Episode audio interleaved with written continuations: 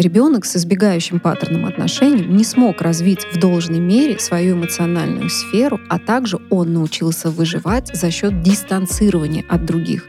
Другой — это источник небезопасности и риска отвержения. Между риском отвержения и одиночеством он часто выбирает одиночество, угу. да, в котором иногда, иногда приближается к другому, но потом снова исчезает.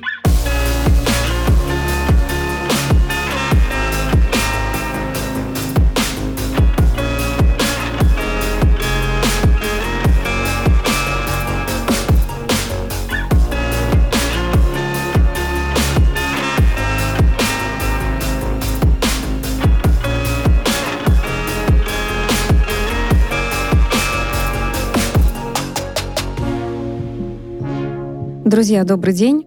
С вами в студии Екатерина Лим, психолог, психолог Ира Сватковская. Всем привет. Катюш, привет. Привет. Сегодня мы снова занимаем позицию «Я такого спикера, рассказчика, лектора, а Ира становится в позицию человека, который должен принимать информацию, задавать вопросы и чувствовать, какой вопрос бы наши слушатели могли бы задать. Да? На самом деле непростая задача для человека, который, в принципе, знаком уже немного с этой информацией, mm-hmm. да, так, ну, это я так мягко говоря немного, да, для человека, который знаком с информацией, встать в позицию незнающего и пробовать почувствовать, да, вот как бы, что же аудитория могла бы в этот момент спросить. Но, да.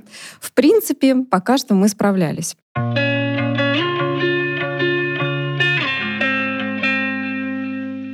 Итак, в прошлом выпуске мы с тобой поговорили о том, что наличие взаимной привязанности между младенцем и матерью формирует эмоциональную сферу человека. Да. Да, и обратим наше внимание, что способность чувствовать и понимать чувства других людей формируется в начальном периоде жизни, еще до того, как э, младенец вообще, в принципе, начал понимать слова. И я, друзья, предлагаю вам послушать этот выпуск. Э, ссылку на этот выпуск мы оставим в описании. Также мы с тобой говорили в том выпуске о том, что ранний шаблон отношений, который сложился между матерью и ребенком, в дальнейшем будет повторяться у ребенка во взрослой жизни. То есть он будет строить отношения с людьми по тому же самому типу. И тут мы наконец-то подходим к сегодняшней теме нашего выпуска. Мы будем говорить о том, какие типы отношений в принципе бывают у людей. В психологии мы называем не типы отношений, а мы используем более профессиональный термин, мы говорим паттерны отношений. Потому что я наблюдаю в своей практике, мне ближе всего классификация Нэнси Догерти. Ты тоже с ней знаком, да. мы на матрице характер ее обсуждаем, представляем. И вообще мы в последнее время, я хочу сказать, что именно в этой концепции двигаемся. И в работе используем. Да, я очень благодарна Нэнси Догерти, что она нам создала эту концепцию, что она распределила все имеющиеся психотипы по этим трем типам привязанности. Давайте мы их с тобой назовем. Да, существует э, избегающий тип привязанности, привязанностей, ищущий тип привязанности и антагонистический. Сегодня будем говорить о первом, об избегающем, а в дальнейших выпусках а, расскажем об остальных. И как бы вот нам с тобой само название подсказывает, что человек чего-то будет избегать. Да. А что будет избегать человек? Ну, он будет избегать близости. Вернее так, его психологические защиты работают против близости. Контакт или просто присутствие другого человека будут рождать ощущение от дискомфорта до такого полноценного чувства опасности. Означает ли это, что люди, которые в избегающем паттерне привязанности вообще не могут устанавливать отношений? Сразу скажем, нет не означает. Забегая вперед, я скажу, что все паттерны отношений это на самом деле про наличие отношений. Угу. Вопрос только в том, каких отношений, какого качества будет иметь э, человек отношений. Избегающий паттерн отношений может демонстрировать абсолютное избегание отношений, но это крайняя степень, и мы можем говорить, это уже проявление патологии. Знаешь, такая полная а, отказ, отказ от такой, да, уход в себя, человек-одиночка, изгой, живет сам с собой, ни с кем не выходит в контакт, там и параноидально какие-то вещи mm-hmm. подключаются. Мы не рассматриваем с тобой сегодня мой рассказ будет про личное, и он будет про другое. Будет яркая картина того, как это выглядит. Да? Все-таки человек в избегающем паттерне отношений, он тоже про отношения, у него есть отношения. Итак, какие мы видим отношения в избегающем паттерне? Какого качества отношения мы видим? Первое — это малоэмоциональные отношения, да, то есть чувства человека мало проявлены. Рождается, в принципе, ощущение, что их как будто бы нет, или он как будто бы их прячет. Скажем сразу, что к избегающему паттерну относится шизоидный психотип личности, а также контрзависимый нарциссизм. Поэтому, смотри, в случае шизоидной личности будет ощущение недостатка чувств, а в случае контрзависимой нарциссической личности будет ощущение, что чувства скрываются. Mm-hmm. Да, и вот тонкая такая грань. Тонкая такая грань, да. Сейчас я перехожу как раз к примеру из личной жизни. Я состояла в отношениях с мужчиной как раз в избегающем паттерне. И первое, что меня удивляло в нашем общении, это редкость и скудность его СМС. Да, все же начинается да, с СМС, да. да, даже 30 лет назад было так. Да, мне было 23, я сразу да, поясню, что это было очень давно текст, который он мне писал, как правило, не имел, знаешь, какого-то личного содержания. То есть он как будто бы мне ничего не сообщал о самом себе, какие у него планы, чем он занимается в данный момент. Вот это все как будто бы немножечко скрывалось. Какого-то самораскрытия не хватало тебе? Да, какого-то просто открытого общения. Угу. Или также я замечала, что там не было какого-то направленного интереса к моей личности. То есть сообщения не выражали ни отношения ко мне, ни его каких-то желаний по отношению ко мне. То есть не совсем было понятно, ну что ты хочешь, что ты пишешь, да, ты зачем пишешь? Сообщения, вот, ну, тогда какого формата были? Привет, как дела? Да, привет, как дела, это вступление, но дальше, э, ты знаешь, я мучилась над этим вопросом, так как они ничего не выражали, их сложно вспомнить. Но это я точно, я знаю, чего там не было. Там не было про него и там не было про меня, да? То есть какие-то такие формальные смс ну давай там про погоду, про природу, ну то есть о чем угодно, но только не про вас. Да, да. И вот ты понимаешь, что порой вообще было непонятно о чем. И я называю, что это закрытого типа сообщения из разряда «угадай, что я имел в виду». Mm-hmm. Да, то есть есть какой-то текст, и ты такой, а чего ты этим хотел сказать? И вот понимаешь, в чем дело? Если у тебя в жизни, как у женщины, нет ничего более ценного и интересного, чем контакт с этим мужчиной, ты в эту игру втягиваешься, да, то есть, и ты начинаешь угадывать, да, ты начинаешь думать, а что же вот он хотел сказать, а что же это значит? Может, это намек на свидание, или там Какой это там на какую-то симпатию, да, то есть ты этой головоломкой развлекаешься, скажем так. Второе, да, что было вот в этом контакте, да, я чувствовала какую-то дистанцию. Uh-huh. Какое-то такое дистанцирование и напряжение, его напряжение и его закрытость. Ощущение, что у человека, знаешь, такие непроницаемые стенки, и что как будто бы он очень боится, что кто-то за них заглянет. Вот такое ощущение внутренней тайны и страха разоблачения. Это ощущалось в том числе по СМС уже? И по Или СМС, и при, при личном общении, угу. когда мы встречались, когда мы сидели, разговаривали. Это все всегда ощущалось. Я помню это ощущение внутренней тайны. Ну и ты, конечно, начинаешь туда, что только Бог да. на душу не положит, проецировать, да? Там, где пустота, там рождаются домыслы. Вот фантазии. такой фантазии, да, по-нашему, по психологическому. Третье. В контакте с молодым человеком чувствовалось такое наличие большого его самоконтроля. То есть я абсолютно точно чувствовала, что он контролирует, как он выглядит, как он сидит, как он говорит. Но он не очень был, наверное, озабочен тем впечатлением, которое он на меня производил. Он был озабочен как будто бы сам собой, и как будто бы он снимал эту информацию о том, как он выглядит, не с меня, не с моего отклика, а с самого себя. Он был глубоко в контакте сам с собой. Вот такое вот специфическое да, проявление. Вследствие чего, конечно же, я видела, что я читала это большое напряжение в нем, ну и отсутствие такой естественной расслабленности. О спонтанности, конечно же, тоже не идет речь. Скованность такая вот присутствовала. И, кстати, иногда все под тем же таким, знаешь, контролем он мог проявить вдруг неожиданно какое-то театральное действие.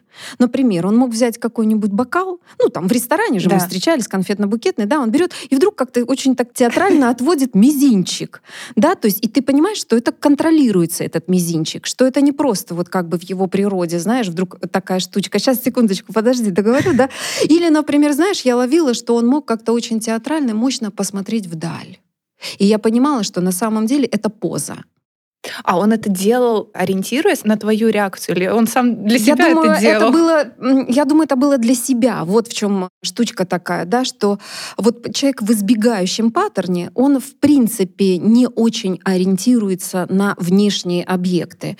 Наверное, на какой-то внутренний объект он э, ориентировался. Какого-то своего внутреннего наблюдателя. Какого-то своего внутреннего наблюдателя, да, который... Э... Сам на себя производил впечатление. Сам, точно, шикарное слово. Он сам на себя производил впечатление. Отлично, ты прям сняла прям. Смотри дальше. Четвертое. В разговоре замечаешь, что нет какого-то душевного и глубокого самораскрытия. Да? Звучит либо какая-то версия о самом себе, вот он какой-то нарратив вот этот вот рассказывает. Угу. Почему я понимала, что это версия? Потому что потом факты из его жизни не совпадали с его воспоминаниями о его, о его детстве, о событиях, да, то есть это какая-то фантазия, да, то есть, э, ну и в принципе этот разговор, он опять же таки был как бы направлен не на тебя, а как бы он в нем пребывал сам. В этом потоке сознания он существовал один. Очень интересно. Как будто ты необходим, ты где-то рядом должен быть. Это все-таки про какие-то отношения. Но это не про запрос твоих чувств, твоего мнения, твоего отклика, да. То есть это как как бы ты фон, а я фигура на этом фоне. Вот что-то из этого. Пятая важная вещь, которая очень сильно фрустрирует, ну, практически каждую женщину, если она сама не наглухо в избегающем паттерне, хотя нет, я считаю, даже в избегающем ее будет это фрустрировать, это ноль или минимум комплиментов да? Ты как, кстати, девчонка с избегающим паттерном, нуждаешься в комплиментах? Обязательно. Блин, ну Обязательно, ты, да. Да? Вот это есть, да? А зачем тебе?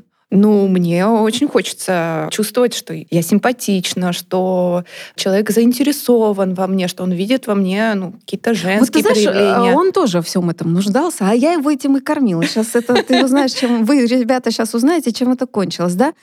Ну вот ты как женщина с э, мужчиной в избегающем паттерне, в принципе, не очень понимаешь, ты вообще ему нравишься или нет. То есть э, его защиты так работают, что сигналы об этом тебе не поступают. То есть как слов нет, так и да. каких-то невербальных да, проявлений. Да, как раз хотела сказать, что, ой, невербальных вообще никаких, да.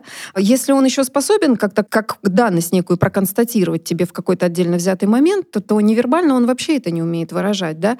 Ну вот как раз именно таких слов, как там, например, в СМС, слушай, хочу с тобой встретиться, соскучился, mm-hmm. или там, ну, ты красивая, мне нравятся твои глаза, это невозможно было получить, да, то есть это из разряда какой-то фантастики, наверное, да. Да я понимала, что если подобный намек на такие слова что-то там начинал проблескивать и звучать, то вам на заметку, что либо человек выпил, либо покурил, ну то есть он под чем-то. То есть его защиты слабеют, да. он как бы немножечко перестает себя контролировать, и временно, то есть это говорит о том, что он временно смог покинуть свое психологическое убежище. Потому что человек в избегающем, он в убежище. Как тебе вот такие вот мои замечания? Знаешь, ну, вообще, э, я сейчас а, слушаю параллельно все равно как-то соотношу с собой, потому что я в избегающем паттерне отношений. Ну, у тебя почти уже это распаковали. Ну, ну почти, ну, ладно, почти расскажи, но все равно я, я скорее, знаешь, отсылаюсь к себе более раннего периода так. и э, как-то соотношу. И, ну, я могу сказать, что очень много схожего. Да, да, да. да. И, и вот эта сложность э, показать свою заинтересованность и интерес к другому человеку, это, это от... очень сложно, особенно когда его нет, да? Нет, а, а, а, шутка, шутка. я понимаю. Есть этот интерес, но настолько страшно его проявить настолько да. там так затапливают разные переживания Знаешь, кажется, страха, что и нужно себя контролировать, сдерживать и как-то вот точно.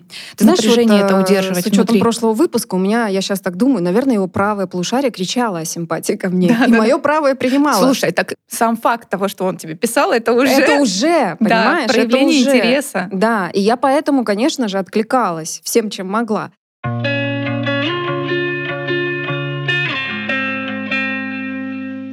Давай посмотрим, что еще я помню из наших отношений что иногда его желание близости выражалось в таком нетрезвом звонке mm-hmm. и очень долгом, многочасовом разговоре со мной о событиях в его жизни. Это сто процентов всегда был монолог, и у меня было, знаешь, такое ощущение, что я просто уши, в которые льется поток нетрезвого сознания. Я чувствовала себя в этой коммуникации объектом, об которой у него происходит некая разрядка. Mm-hmm. Да? То есть он со мной таким образом проживал некую близость, Да. Ну, такую, скажем, специфическую ну, близость. Такое самораскрытие как раз в этот момент у него происходило. Не было самораскрытия, знаешь Не почему? Было, да? Потому что оно было про какие-то там не было про себя чего-то настоящего. Там было про некий образ mm, самого интересно. себя, да, то есть какие-то истории, в которых декларировался и демонстрировался созданный образ. Mm-hmm. Сначала, конечно, ничего не понимала, я думала, что это он такой есть, а потом понимала, что это все были его фантазии, да. То есть я для него была не субъектом, чье мнение как живого человека интересует, а просто каким-то там молчаливым объектом. Но было непросто. Потому что Конечно. я вообще не умею молчать, э, ну так как бы в том а плане. Тем более, когда кто-то один говорит. Да, то есть э, могу помолчать, когда устала, когда накапливаю ресурс, но если это контакт целенаправленный, то это было сложновато, да. Мне приходилось подстраиваться под его потребность, да. Также я замечала, что во всей этой истории я наблюдаю псевдорефлексию. Я все равно, не зная еще какая то личность, чувствовала, что идет какая-то зарисовка и как бы рефлексируется, как будто бы внутренний мир этого ложно созданного, достаточно грандиозного образа. Да, то есть вот эта вот часть э, с созданием ложного образа все равно присутствовала. И, конечно же, это был тот образ, который ему каким-то образом нравился. Да? И хочется сказать, почему все-таки это является псевдорефлексией, угу. потому что, как выше прозвучало, не было истинного, и потому что там было очень много во всей этой истории его каких-то проекций, переносов, искажений. Ну, вот я понимала, что вот да. он сейчас находится во всем в этом. Еще один интересный факт про то, что вот это была близость, которая не делала нас ближе. Близость, которая не сближает. И подобный вот такой вот накануне многочасовой монолог никаким образом не отражался mm. на нас. Более того, я наблюдала даже обратную динамику, что как будто бы он дистанцировался. Шаг назад делал после да, такого. 10. Да, то есть э, мы рядом жили, и если мы на следующий день могли встретиться во дворе, то либо это было очень формальное, какое-то холодное какое-то приветствие, от которого ты просто обалдеваешь и думаешь, что это сейчас вообще ты такой к человеку э, прогретый, да, знаешь, да, да. Э, идешь в контакт, а он э, четко ставит между вами такие серьезные границы, что не сблизится. Угу. И бывали случаи, когда он просто исчезал, да, когда он исчезал на неопределенный период, и достать его на контакт вызвать было практически невозможно, потому что какая-нибудь смс она просто игнорировалась. О как. Да, то есть э, не было ответа. Да, и потом там тоже какая-то фантазия на уровне, что я там улетал, меня там не было в городе.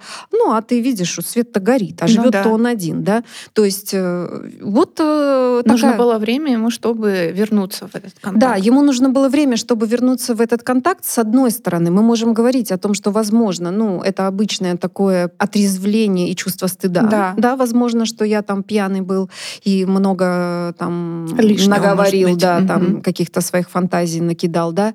Но э, в случае избегающего паттерна мы можем сказать, что человек нуждается в отыгрывании назад этой дистанции, потому что именно вот в этой уже близости и в этом как будто бы совместности уже очень некомфортно. То есть это такое привычное это поведение. очень привычное поведение, с которым может сталкиваться любая девушка, если ей попался мужчина в избегающем паттерне отношений. И важно добавить, что с человеком в избегающем паттерне нужно сказать, что ты очень часто остаешься с непониманием, что, зачем и почему, потому что полноценного контакта, в котором ты можешь mm-hmm. что-то прояснить или в котором ты можешь что-то спланировать, у тебя этого контакта нет.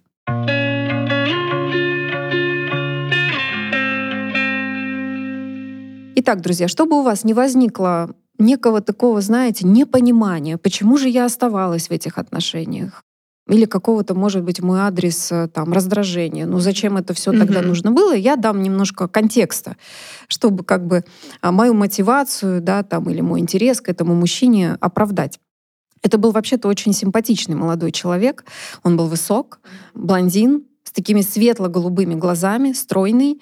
Я его видела изначально всегда только при костюме, какой-нибудь там Армани или какой-нибудь Пьер Карден настоящий, ага. а не какой-нибудь, да, там ботинки Фаби. То есть залитый парфюмом, по тому, что он только что был во дворе, можно было понять э, по, по парфюму, потому что он еще какое-то время там витал. Да? И все это происходило в 2003 году, скажем так, что вообще, в принципе, не каждый мужчина в 2003 году-то знал, что такое да. парфюм, да?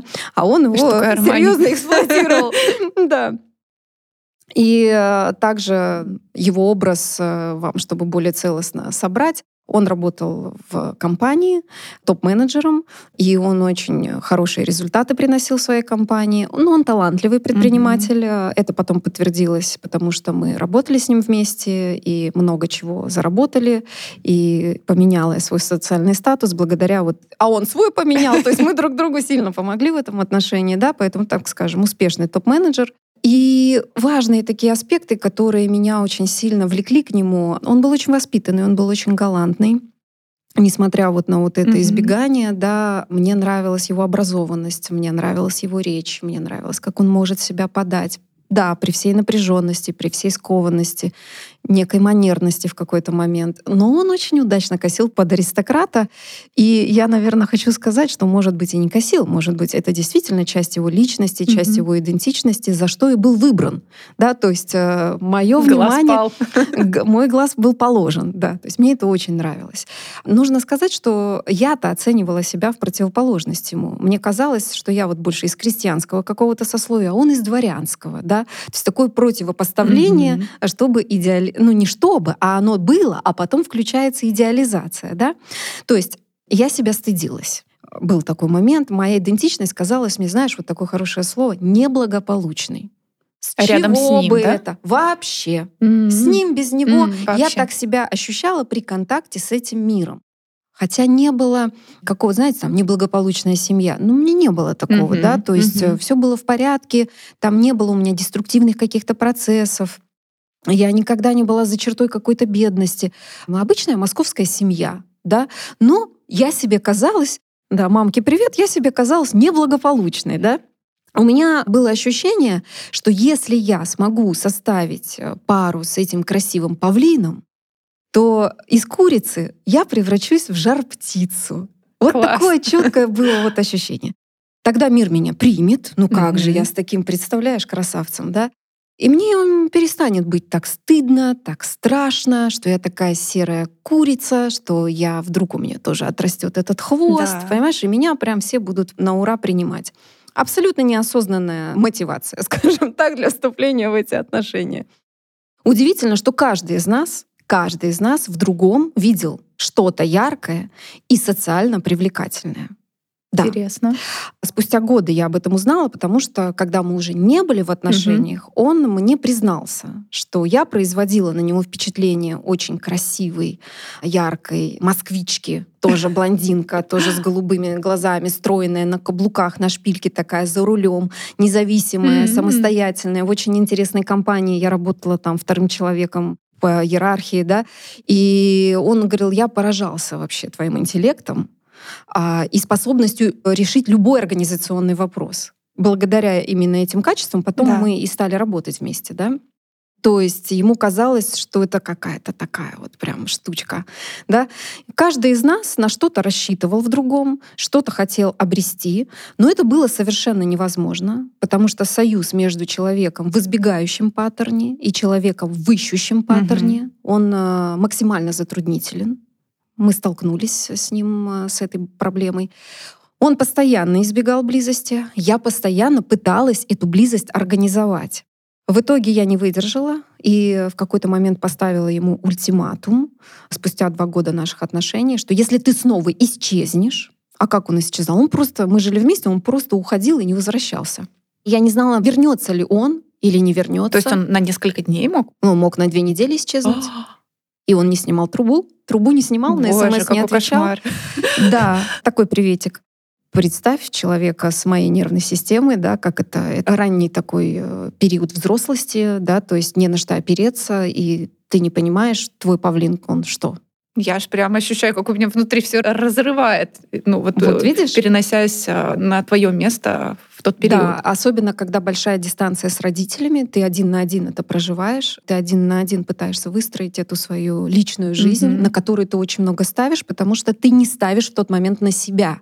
Да, это правда. Идея о том, что у меня будет профессия, а я не просто там буду каким-то там а, человеком на подхвате по всем фронтам, да, mm-hmm. то есть я была полезна тем, что я как бы соглашалась помогать э, всем, чем могу. И, конечно же, потеря вот такая вот э, контакта, да, и неопределенность, это меня очень сильно разрушало. И в тот момент я не могла больше с этим эмоционально справляться, поставила ультиматум. И когда это снова произошло, когда он снова mm-hmm. пропал, и это было прям, я помню, перед Новым годом, да, я не понимала, я одна на Новый год или как бы. И я помню, что я написала ему смс, ты можешь забрать свои вещи. И он тут же появился О. и забрал. Очень интересно. Да, и это выглядело как будто бы это мое отвержение, а, ага. а, а не встречное моя. А не результат как каких-то Да, предыдущих. это, кстати, про вот это вот э, левополушарное мышление, когда я не вижу гештальт угу. целиком, когда я просто выделяю, вычленяю одно какое-то травмирующее меня событие, какой-то угу. акт, и не осознаю, что вообще-то это ответное действие на что-то. Да.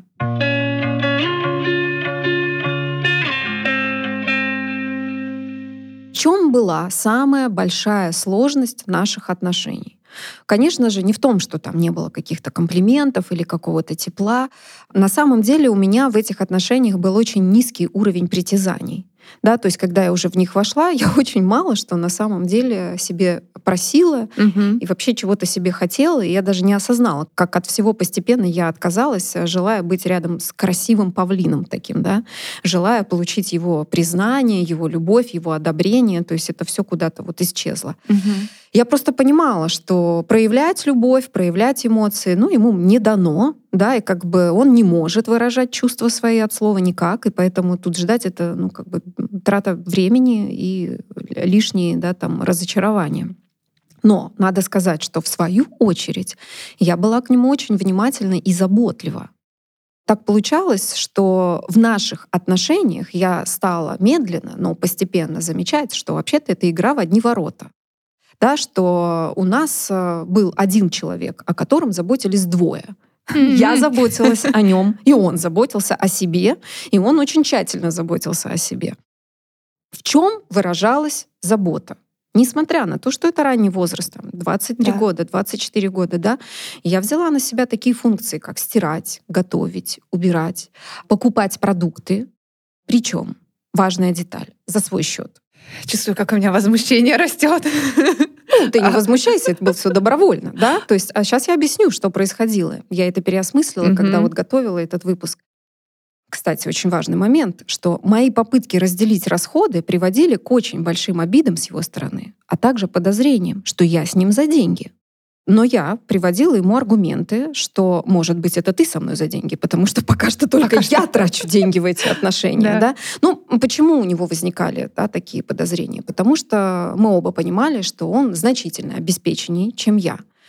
Но у меня было достаточно аргументов и агрессии на самом деле, чтобы объяснить, что он не прав да, там, угу. и отстоять свою какую-то позицию и донести до него, э, как бы перераспределить какие-то вот эти вот э, неправильные условия совместного проживания. Мы уже вместе жили. То есть да. я этого парня смогла склонить к совместному проживанию. Мне его друзья говорили, мы думали, ну, как бы это невозможно. Как ты это, это никогда сделала? не произойдет. Я говорю, ну, вот то, что я постарела на 10 лет, это как бы вот э, поэтому, да. В итоге он, конечно же, осознавал абсурдность э, своих вот этих подозрений. И потихонечку-потихонечку мне уступал, но на это были потрачены месяцы войны и испорчены нервной системы. Надо сказать, что вот в этих отношениях я впервые столкнулась, Ира, с таким ощущением, что мужчина не готов ничем делиться. Ни чувствами, ни вниманием, ни поддержкой, ни своими финансами. Я понимала, что я-то с ним делюсь, да, что я-то с ним делюсь, а вот он не готов вообще ничем да, что мои расходы растут, его уменьшаются. Я просто удивляюсь, почему так складывалось. А есть объяснение. Вот интересно, Сейчас почему? будет. прям вот у меня по пунктам следующий угу. идет, почему Супер. это произошло, да, с точки зрения психологии рассмотрим этот феномен.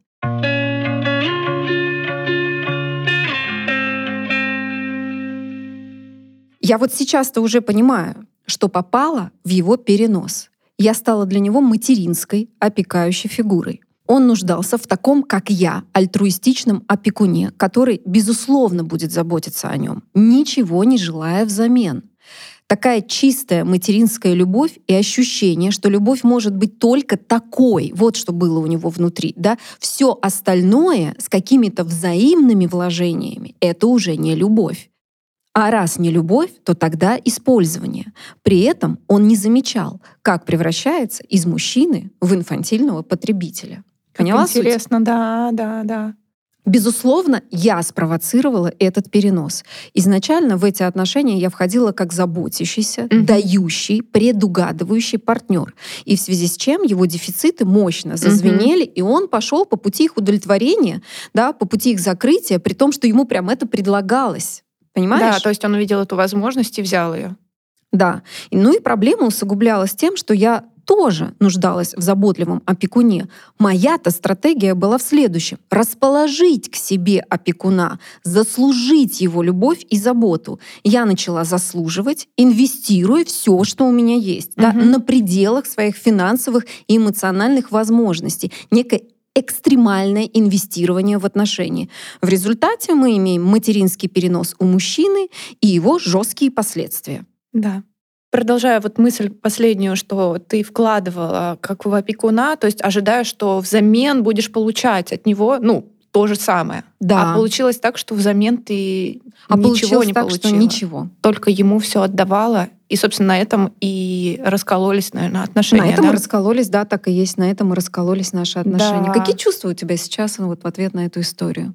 Я сейчас попробую их распаковать, потому что там как будто бы много каких-то чувств. Во-первых, интересная картина выстраивается.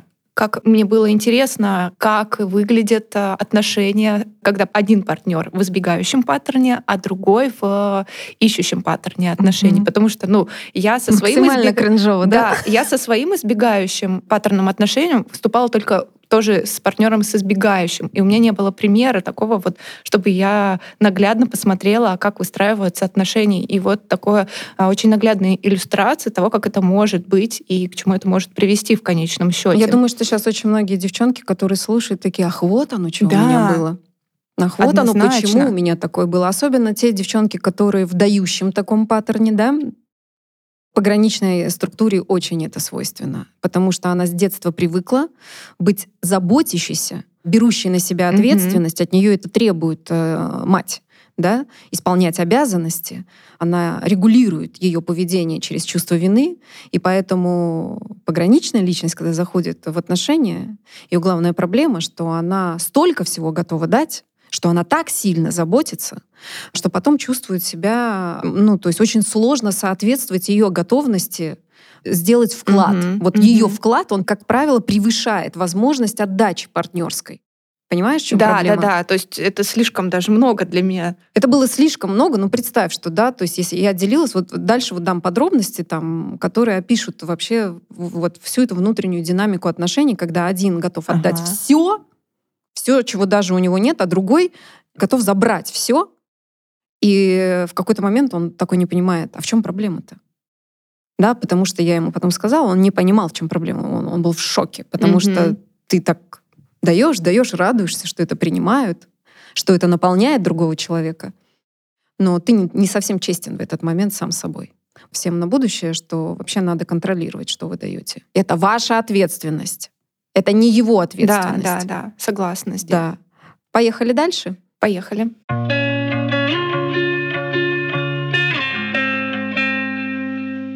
Какие еще были трудности в этих отношениях? Молодой человек был не способен образовывать что-то совместное. Он был, знаешь, как ребенок, который не переносит, если его игрушки кто-то берет, но при этом его игрушки должны быть самые красивые, и их должно быть очень много. Какие могут угу. быть игрушки у взрослого мужчины? Да все, что угодно. На самом деле это может быть от автомобиля до бытовых приборов. От одежды, которой у него было ну, я однажды побывала в его гардеробной, и мне стало дурно, да, до количества парфюма, как часы, ну, ручки, ну, все что угодно, да, любые предметы могут быть символически его игрушками, да. Я замечала, что у него появлялись новые вещи, угу. которые он покупал в тайне от меня. Он покупал их и не приносил домой. Вот в наше совместное пространство, это была моя квартира, где мы жили, да. Он оставлял их в машине или на работе, а потом ненавязчиво появлялся в них.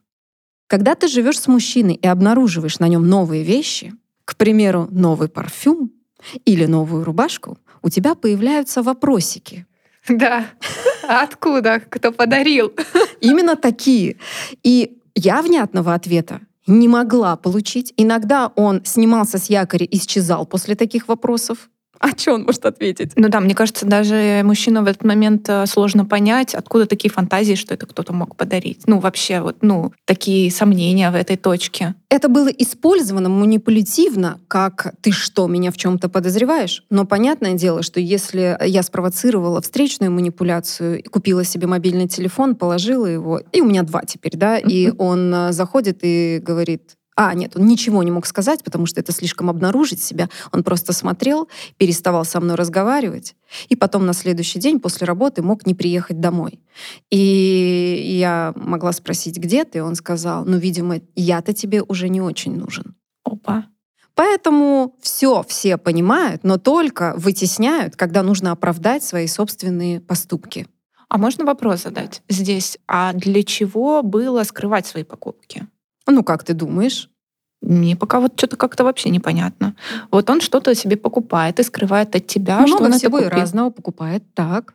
А, ну ему, мягко скажем, неудобно, что он тебе чего-то не покупает. Да. Именно по этой mm-hmm. причине, да, то есть я покупаю только себе, я ничего не покупаю тебе. Ну, то есть он все-таки чувствует, что как будто бы хорошо было бы тебе что-то купить, а он этого не делает, да, и ему поэтому за это, это неудобно Поэтому это не психопатическая структура, да, поэтому mm-hmm. мы говорим о том, что это все-таки такое на грани шизоидного психотипа с э, контрзависимым да, нар- нарциссическим, да, и э, в этой истории он э, ощущал этот стыд да. за то, что себе, себе, себе, а тебе жалко. Mm-hmm а тебе не хочется, да.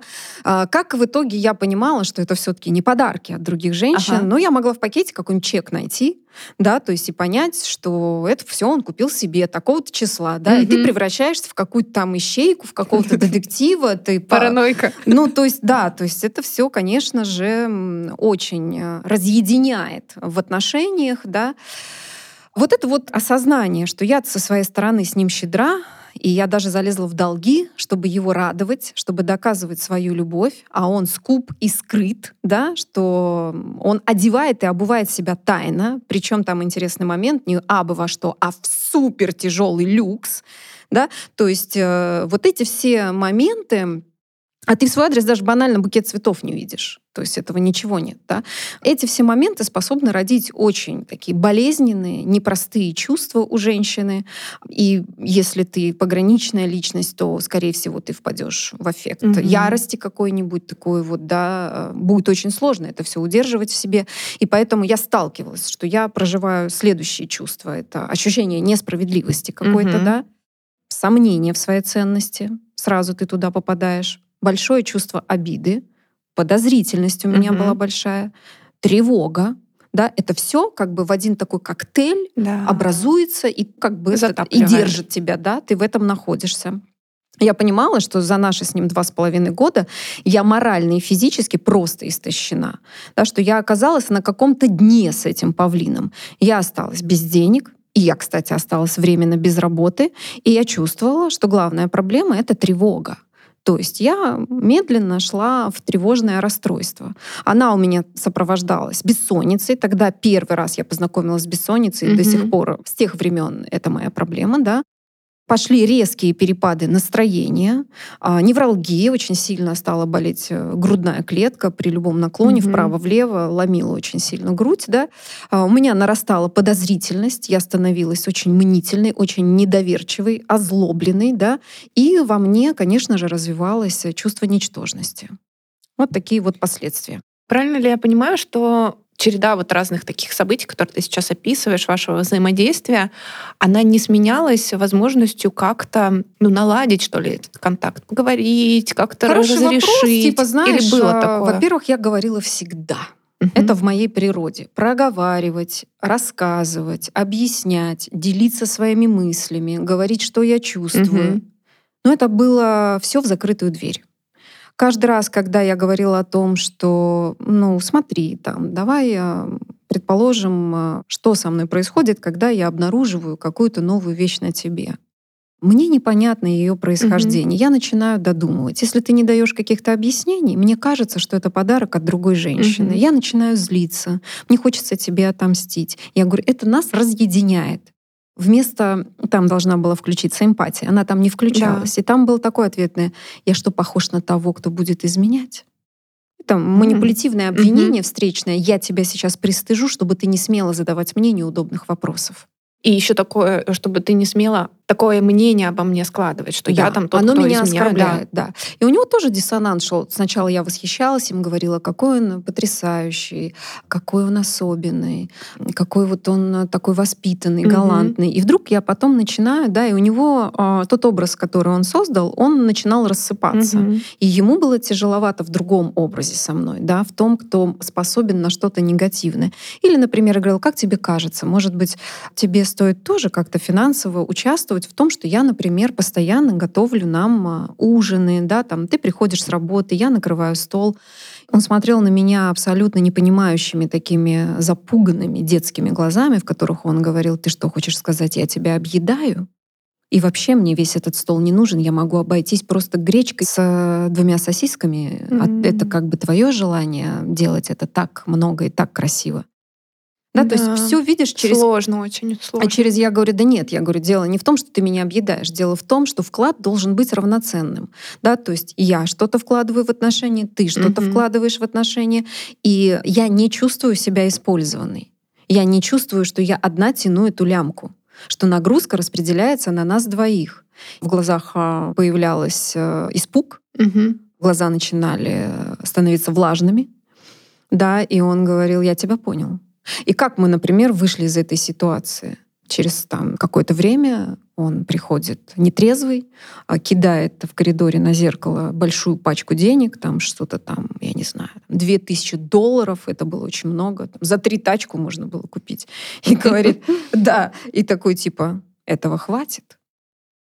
И я так на него смотрела, эти деньги очень долгое время лежали, никто ими не пользовался, потому что я уже была оскорблена. Ну, да. Понимаешь, Конечно. что типа тебе столько хватит? Я говорила, слушай, ну, по большому счету нет, если уж меня покупать. Я говорю, но говорю, вот в таком виде я это не приму.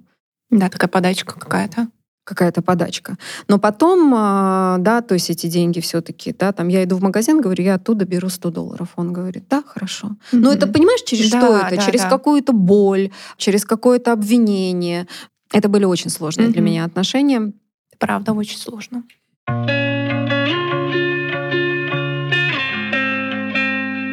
Сейчас хочу рассказать, что один из самых ярких негативных эпизодов наших отношений произошел у нас в Праге были январские каникулы, и мы туда поехали. И инициатива это была, ну, может быть, и моя, я не помню. Запросила мы туда поехали как пара, и с нами поехала еще одна пара, mm-hmm. его друг со своей девушкой. И вот а, я увидела, совершенно противоположное явление тому, что происходило у нас. Да, то есть я увидела, как молодой человек, его друг, просто задаривал свою девушку. Он покупал ей все подряд, то есть в аэропорт с цветами. Mm-hmm. Куда там эти цветы? Да? Духи, в этот duty-free весь был скуплен, все, что ей хотелось. Да? Ювелирные изделия, какие-то там телефоны, ну все. То есть она постоянно ходила с пакетами, с какими-то, у нее такой был, знаешь, очень такой неприступный. Она такая была, холодная, дистантная дама, а он угождающий такой партнер. Надо обратить внимание, что она, конечно, выглядела шикарно. Она была в такой шубе, в каких-то сапогах с идеальной кожей, у нее был макияж, волосы, все. Я вот парфюм, я просто когда ее увидела, я такой почувствовала. Я посмотрела в этом аэропорту на себя, на нее, на себя, на нее. Она на меня посмотрела так же, как и я на себя, да? То есть, э, по-моему, даже, ну, как бы так, слово «здрасте» мне было сказано, как бы так вот, ну, типа, головой, знаешь, mm-hmm. типа такого, да? Скажу, что проблема, что пока я была в этих отношениях, а, я, конечно же, абсолютно себя забросила, потому что мой фокус не на себе, мой фокус да. на партнере, да, на, там, чтобы угодить этого павлинчика, чистить ему эти перышки, понимаешь? Там уже на себя времени просто не остается. И желания никакого, понимаешь? И вдруг я осознаю очень яркое, очень стойкое чувство ненависти к нему. Он начинает меня раздражать, и у меня такая злоба начинала к нему подниматься, что мне даже хотелось его удушить. Ого. я соединена со своей агрессией. Ну, я как бы, конечно же, так удачненько все это подавила, никто это не заметил, да. Но я понимала, что с каждым днем я все больше его ненавижу, и я все злее становлюсь на него когда мы с ним в один из вечеров остались в номере, а он все такой же красивый, он в такой же великолепной там какой-то дубленке, в этих своих э, за тысячу баксов ботинках, да, и я такая, знаешь, с корнями, блондинка с корнями уже вот 10 сантиметров, вот такие вот, знаешь, и, и это не AirTouch, извините, uh-huh. это Total Blonde, который сполз уже на 10 сантиметров, да, то есть никаких кремов, ничего, ну такое, да. И вот когда мы с ним остались в номере, вот вся та ненависть, весь тот гнев, все то презрение, которое у меня накопилось, оно, конечно, просто потоком таким целенаправленным было на него вылито. Я кричала, угу. я матом, то есть вот, да, как и, какое он ничтожество, что он со мной сделал, как я ужасно выгляжу, какая я убогая в сравнении с этой девочкой, да, и как ему самому не стыдно, что его женщина превратилась вот в это, да, то есть вот это все я проговаривала, проговаривала, и меня удивила его реакция, ему как будто бы стало то ли меня жаль, то ли я не знаю, что там случилось. А он не был напуган, угу. но он стал просить прощения. Он искренне просил прощения и говорил, что это большая его ошибка, что он допустил действительно вот такое вот мое состояние, вот такой вот мой внешний вид, и что, конечно, он как мужчина должен этот вопрос исправить. И я была шокирована этой реакцией, потому что когда я уже это выливала, я жгла мосты, да, mm-hmm. то есть я, я не, вообще не рассчитывала там абсолютно ни на что. Я ему также сказала, что у меня ощущение, что все эти два года я не была для него живым человеком, и уж точно не была для него женщиной. Да, что там кто угодно, обслуга, прислуга, но не вот то, кем я хотела mm-hmm. быть. Ну, я всегда ярко выражала, да, там свои какие-то чувства и мысли. Также сказала ему, такая фраза у меня прозвучала, что с тобой я стала эмоционально-финансовым банкротом.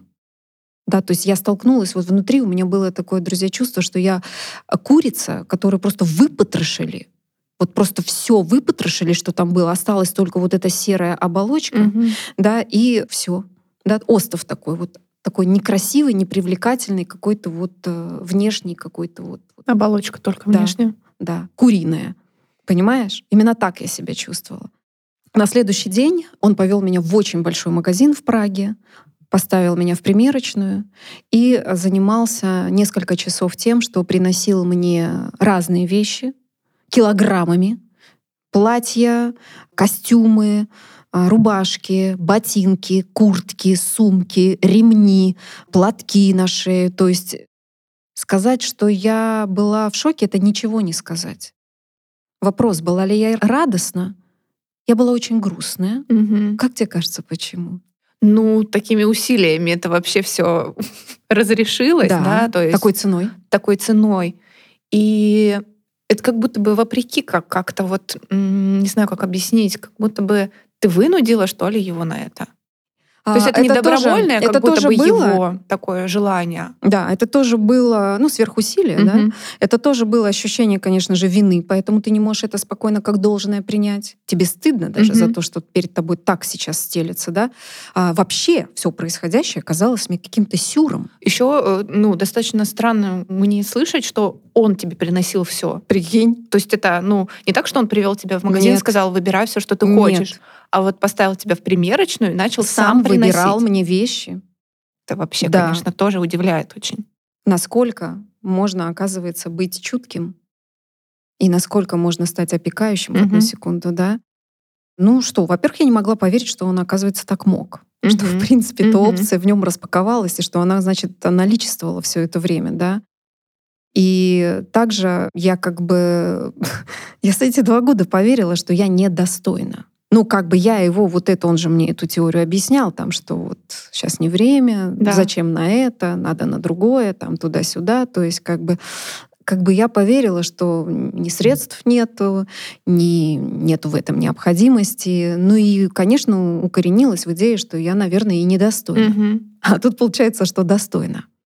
Что, оказывается, достойна. И вот от этого было очень больно, что, оказывается, все-таки я была права, что в целом-то я имела право это хотеть. Понимаешь? И поэтому внутри были очень смешанные, смешанные. чувства. Да, и было еще больно от того, что я никогда раньше его не видела таким. Mm-hmm. Что ты, оказывается, черт возьми, можешь быть вот таким обалденным, заботящимся, да, что ты можешь быть предугадывающим, потому что он весь день ходил и говорил, где ты хочешь э, пообедать, э, что ты будешь, что ты хочешь, хочешь ли поедем вот там есть, я нашел там такой интересный ресторанчик, или хочешь ли ты погулять, покормить там зайцев, я знаю, ты их любишь, да, то есть какие-то такие трогательные вещи, которые, ну, мы как поменялись местами, mm-hmm. да, и э, я была еще напряжена от того, что я понимала, что это вспышка, что он так не выдержит. Да. Что это закончится, что это и что я период. опять превращусь в донора в этих отношениях, а он в холодного, жадного мальчика. И я это четко осознавала. Еще можно я поделюсь? Да. Такое вот у меня идет ощущение, что чтобы получить такое отношение к себе, нужно проломить просто стену. Да нужно сойти с ума, получается, и отказаться уже от всего. Я думаю, знаешь, что там? Я думаю, что он, конечно, очень испугался в моем лице потерять эту материнскую фигуру, угу. разорвать этот материнский перенос, и он стал временно на мое место таким заискивающим. Чтобы сохранить чтобы сохранить, там такая интимная была подробность. Кстати, с сексом у нас все было хорошо. А там была такая интимная подробность, что в течение двух лет а, я по ночам просыпалась от того, что он обнимал меня, клал мне голову на грудь и говорил «мама». И когда я его будила, его отбрасывала от меня просто на противоположный конец а, кровати, и я говорила, что тебе снилось? И он никогда не признавался. Вот это да. Это сейчас как подгружается, понимаешь, mm-hmm. информация, что это было вот про это.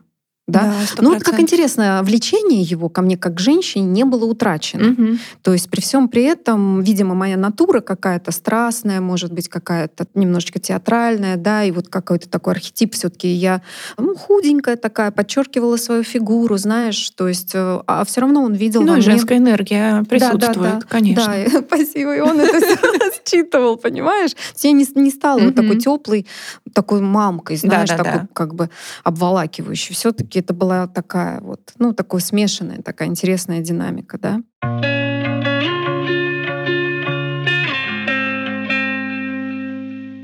Ну что, на самом деле все так и было, да, это была вспышка, наши отношения потерпели в итоге-то, конечно, полный крах. В результате я оказалась в клинической депрессии, много раз об этом говорила в течение да. двух лет, да, а он стал много пить.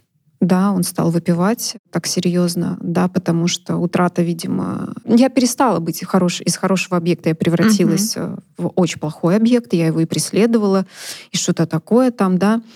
Да что там только не было, там такие страшные были разборки, я даже не хочу это рассказывать, да.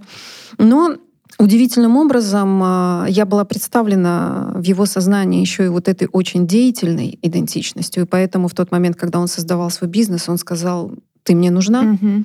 Я сказала, ты что, самоубийца? Он сказал, я буду терпеть, а, но ты мне нужна. И я сказала, я не могу, потому что как бы я думала, что если уж мы будем работать, то я буду работать на свою семью, на своего мужчину. А там нарисовалась у тебя другая женщина, mm-hmm. и поэтому как бы а, я не представляю такое. Он сказал, не переживай, это сегодня есть, завтра нет. Ну, то есть там не было серьезно, что угу. так и было, они быстро расстались. Но он сказал, что если ты останешься, твои финансовые вопросы будут все решены лучшим образом. Так и было, действительно, там повоевали, но главные финансовые вопросы были решены. То есть в этом отношении он был очень порядочный. Угу. Сдержал да? свое слово. Он, был, он сдержал. И, конечно, то есть лидером в этих отношениях в итоге была я. Угу. Да, вот в этой рабочей обстановке я всегда чувствовала, что как бы я его подавляю, да, то есть и он а, это тоже понимал, ну и как бы уже особо mm-hmm. его это не парило, то есть он знал, что у нас тут есть такой человечек, лучше не связываться. Да, но почти 10 лет мы проработали вместе. Был такой момент, когда долго сохранялись к нему чувства, и он однажды мне сказал, Кать, мы никогда больше не будем вместе. И ты за это мне скажешь спасибо.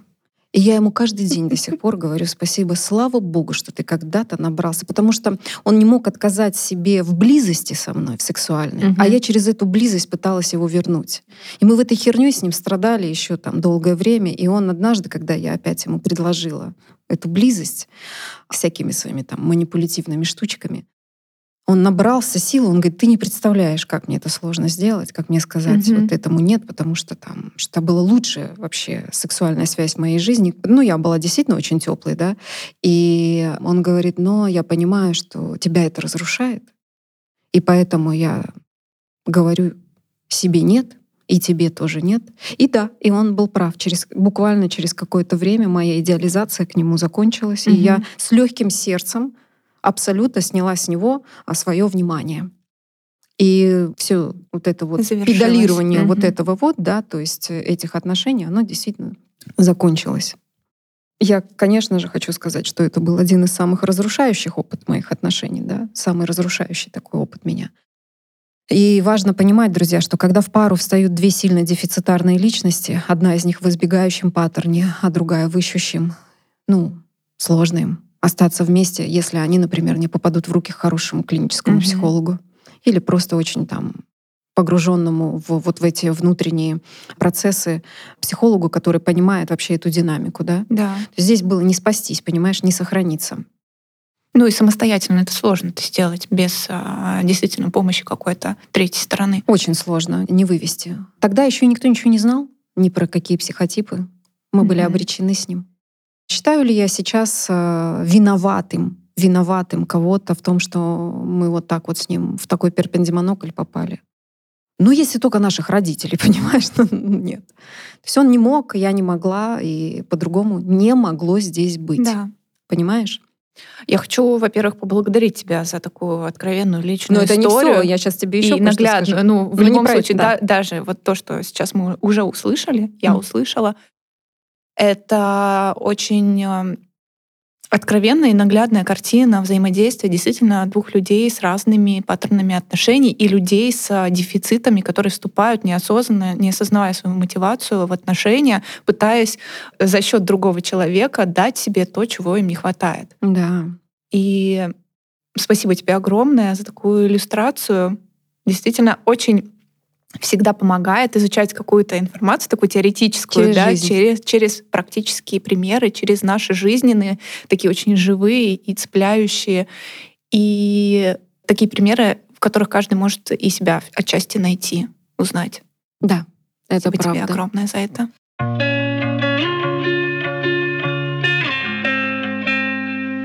Хочу еще рассмотреть mm-hmm. с тобой как бы немножечко теперь уже профессиональной информации, да. да. Я хочу рассказать, по каким причинам да, может образоваться а, избегающий паттерн отношений. Да, то есть нам, по большому счету, известно, с чем mm-hmm. столкнулся мой молодой человек в самом раннем периоде.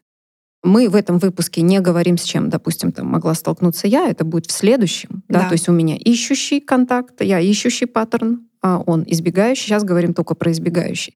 Итак, вопрос звучит таким образом. Какой опыт переживает ребенок, что его защиты впоследствии работают против близости угу. и нормальной человеческой зависимости?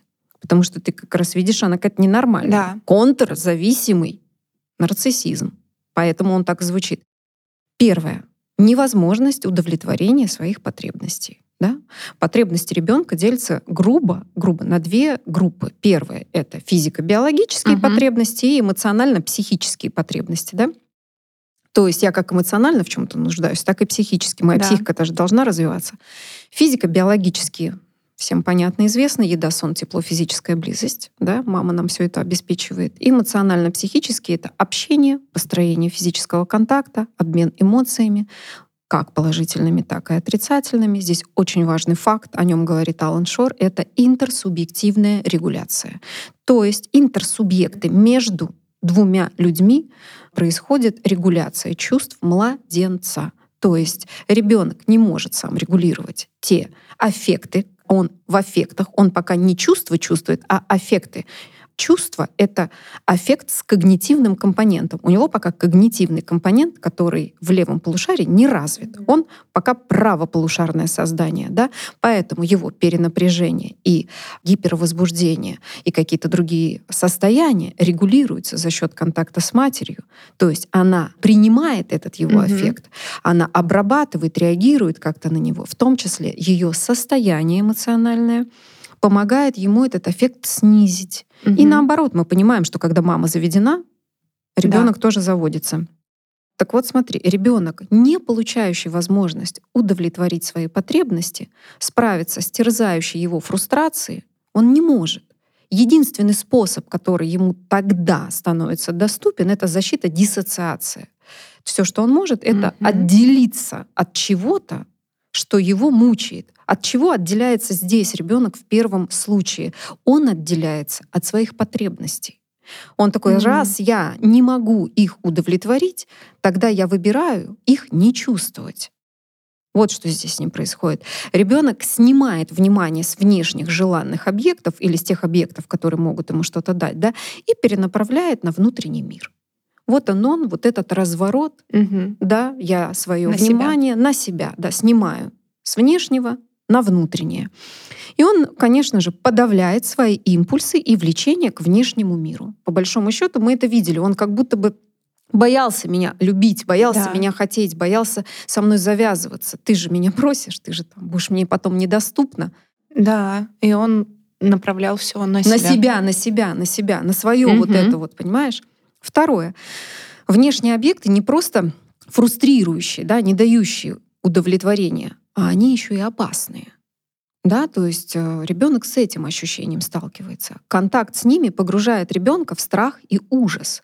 Довербальный ужас ребенка, довербальный, когда еще нету слов, да, когда у меня нету слов, когда я еще что-то не могу назвать, оно особенно тяжело переживается, угу. особенно затопляет детскую психику. Какие действия опекуна, то есть матери, мы термин знаем, воспитывающие взрослые, могут погрузить ребенка в ужас? Да, посмотрим.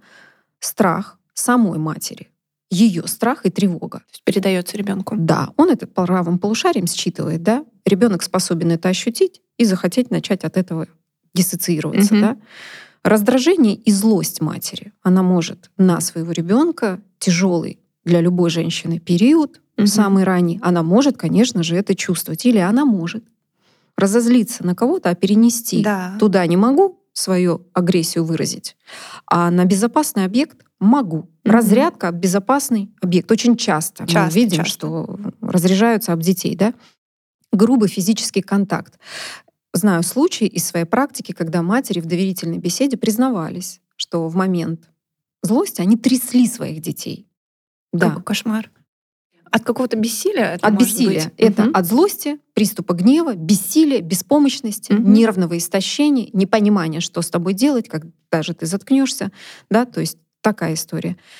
Ненависть, злость, отвращение матери тоже само по себе может присутствовать. Да, если мы там про гнев, друзья, всегда говорили, да, угу. то здесь просто вот э, человек может наполнен быть чувством ненависти и отвращения, потому что не у каждой матери автоматически с рождением ребенка включается материнский да. инстинкт. Даже в природе нам известно, когда вдруг э, съедают свое потомство. Какой-то сбой в программе идет, да, Поэтому негативные чувства у нее тоже а, могут масштабно проявляться. Она может чувствовать, что ей неприятен ее ребенок и так далее. Негативные проекции. Мать на самом деле может, э, вытесняя свои э, враждебные чувства, проецировать их на ребенка. Он оказывается в них. Тоже считывает мать угу. как опасный объект. А вот эти проекции, это, например, что может быть? Любое деструктивное чувство, которое мать, ну вот как, как вот что, например, люди в жизни проецируют. Ну, я просто подумала о том, что, может быть, это какая-то ненависть, условно, к отцу этого ребенка, и она Кстати, направляет мысль. это перенос. на ребенка. Да, перенос такой Это происходит. будет перенос. А проекция — это когда я в тебе вижу то, а, чем что затоплена сама, угу. и пф, испытываю к этому что-то угу. страшное. Да? Третье. Такое есть явление, как среда вакуум да, это когда ребенок а, ощущает э, мир как э, безобъектный. А почему это происходит? Ты сказала на прошлом выпуске такую фразу, может такое быть, что матери самой недоступно ее да. собственное правое полушарие. Да, если она не правополушарная, если у нее с правым полушарием контакт не очень хороший, то может... А что значит с эмоциональной сферой, скажем, для тех, кто не слушал выпуск перед этим, да? То есть если она эмоционально не включена, то как будто бы ей нечем принимать тот сигнал эмоциональный, который отправляет а, младенец. И если вот они не сообщаются между mm-hmm. собой от правого к правому полушарию, то у ребенка возникает ощущение вакуума, открытого космоса, что он там один. То есть он посылает сигнал и встречается с пустотой. Он встречается с пустотой. Этот сигнал психически никем не принят. Да, это вследствие специфики материнского строения. Да, то есть она может физически там присутствовать. Но когда ты с очень бедной эмоциональной сферой, и ты только рационально присутствуешь mm-hmm. в мире, то тогда у тебя минимальный отклик, минимальный интерес. Интерес, ты его не проявляешь, этот интерес. Mm-hmm. Да? Поэтому как бы эта история про то, что ребенок остается с этим ощущением полнейшего одиночества. Mm-hmm. Это его пугает. И м, даже не то, что пугает, это делает бессмысленным посылание контакта туда, в этот э, внешний мир. И скажем, что достаточно одного из проявлений, вот из этих да. трех, чтобы начал формироваться избегающий паттерн отношений. В этом во всем случае это очень ненадежная привязанность формируется в итоге. Да? Давай сделаем вывод по информации выше. Ребенок с избегающим паттерном отношений не смог развить в должной мере свою эмоциональную сферу, а также он научился выживать за счет дистанцирования от других. Другой — это источник небезопасности и риска отвержения. Между риском отвержения и одиночеством он часто выбирает одиночество, угу. да, в котором иногда, иногда приближается к другому, но потом снова исчезает. Да? Мы говорили с тобой о такой динамике вход-выход, да. вход-выход. Да? А, Джонни Депп такое практиковал, да, в своих отношениях с Ванессой. Как он это делал? А он постоянно уезжал на угу. эти самые, на гастроли. гастроли. Там суммарно в год, ну, как бы там брак типа 17 лет, а суммарно в год они там 15 дней вместе проводят, да, вот такая история. И как вот он с, с Эмбер Хёрд жил, у него своя квартира, у нее своя квартира, угу. причем даже, по-моему, на одном этаже, понимаешь? Ну вот это твое, а это мое, понимаешь? Да, вот разделение так такое, дистанция да. четко простроенная. Да, по, вот очень важный момент э, даст нашим слушательницам еще понимание, да, как строят отношения избегающий паттерн, что порой они выбирают для долгосрочных отношений объекты, которые не способны на отвержение. А что это за такие за объекты? А это такие отношения, в которых неравная заинтересованность друг в друге. То есть один очень сильно заинтересован, а другой значительно меньший. И поэтому рождается ощущение, что здесь нет риска отвержения. Mm-hmm. Понятно, да? Да, мысль? да, да. да. И плата за это, чем платит? Тот, кто меньше заинтересован полное отсутствие той небольшой страсти, которую он все-таки способен ощутить. Почему небольшой страсти-то? Ну, он же эмоциональная сфера подзакрыта, угу. да, он боится чувствовать, он угу. боится желать другого. Привязанность человека с избегающим паттерном слаба и ненадежна. Он либо присутствует в отношениях формально, такое бывает, как предмет мебели, да, без истинного интереса к партнеру, либо присутствует частично, бесконечно, совершая тот самый цикл вход-выход. Да. Ну, собственно, все. Здесь я ну, хочу откликнуться, тоже подтвердить, как человек с избегающим типом привязанности, паттерном отношений как складываются мои отношения, например, и как а, за счет чего удается так вот, не знаю, балансировать, сохранять их Поделись. за счет того, что у моего мужа тоже избегающий паттерн отношений. И получается так, что когда нам нужно дистанцироваться и побыть там наедине Ваш с собой... Ваш цикл совпадает? Чаще всего, да. Бывает, что не совпадает, бывает Тогда проблемка, да? А, тогда мы начинаем, знаешь, это в догонялки такие играть. Э, требовать внимания, требовать времени, но часто совпадают, и мы, например, расходимся в разные комнаты, мы можем целый день там заниматься какими-то своими делами, и нам в этом окей нам хорошо. Потом мы сходимся, проводим время вместе, но действительно бывает так, что циклы эти и не совпадают. И это как раз э, моменты, когда скорее мы начинаем выяснять какие-то отношения и начинаем больше разговаривать, э, э, входить в этот контакт и как-то находить точки, ну, где договориться о чем-то там такое. Да, я бы сказала, что все равно базово твой муж больше сориентирован на отношения, пускай угу. с воздухом в этих отношениях, но он не затоплен, насколько я это чувствую, угу. я его не знаю. Угу. Он не затоплен стыдом, который бы ему мешал с тобой жить в одном пространстве я думаю, что действительно там нет этого. А в моих отношениях это было, потому что очень было много страха, что я увижу его бытовой образ. Бытовой mm-hmm. образ это было очень тяжело. Ну, у нас этого нет, и плюс э, все-таки есть э, желание давать оно, угу. оно присутствует. Да, ну, может быть, не в таком объеме, как у ищущего паттерна, но оно присутствует, и это тоже сохраняет вот это. Да, вот. ищущий паттерн, он тоже не просто так хочет дать. Там, где дал, потом столько взял, что там, знаешь, потребовал. Отвоевал. Благодарю тебя, Кать. Было, конечно, сегодня очень увлекательно и очень так живо, не знаю, эмоционально заряжено. Да, друзья, пожалуйста, оставьте комментарии на тему того, узнали ли вы что-то из моей истории близкое вашим историям. Да? Мне будет интересно почитать, с чем столкнулись вы, проживали ли вы тоже такие тяжелые и непростые чувства. А может быть, кто-то из мужчин проживал что-то подобное, и это вообще это чуть ли не узаконенная, легализированная позиция, потому что женщина же, она очень часто заточена, чтобы брать, а мужчина, да. чтобы давать. И мужчина тоже может себя почувствовать эмоционально финансовым банкротом, если вдруг на такое вот попал. Друзья, мы также под этим выпуском оставим э, ссылку на бесплатный вебинар, на котором мы будем рассказывать э, интересную информацию про психотипы личности. Пожалуйста, регистрируйтесь. Я думаю, вам будет интересно. Да, записывайтесь. Всем пока. Пока.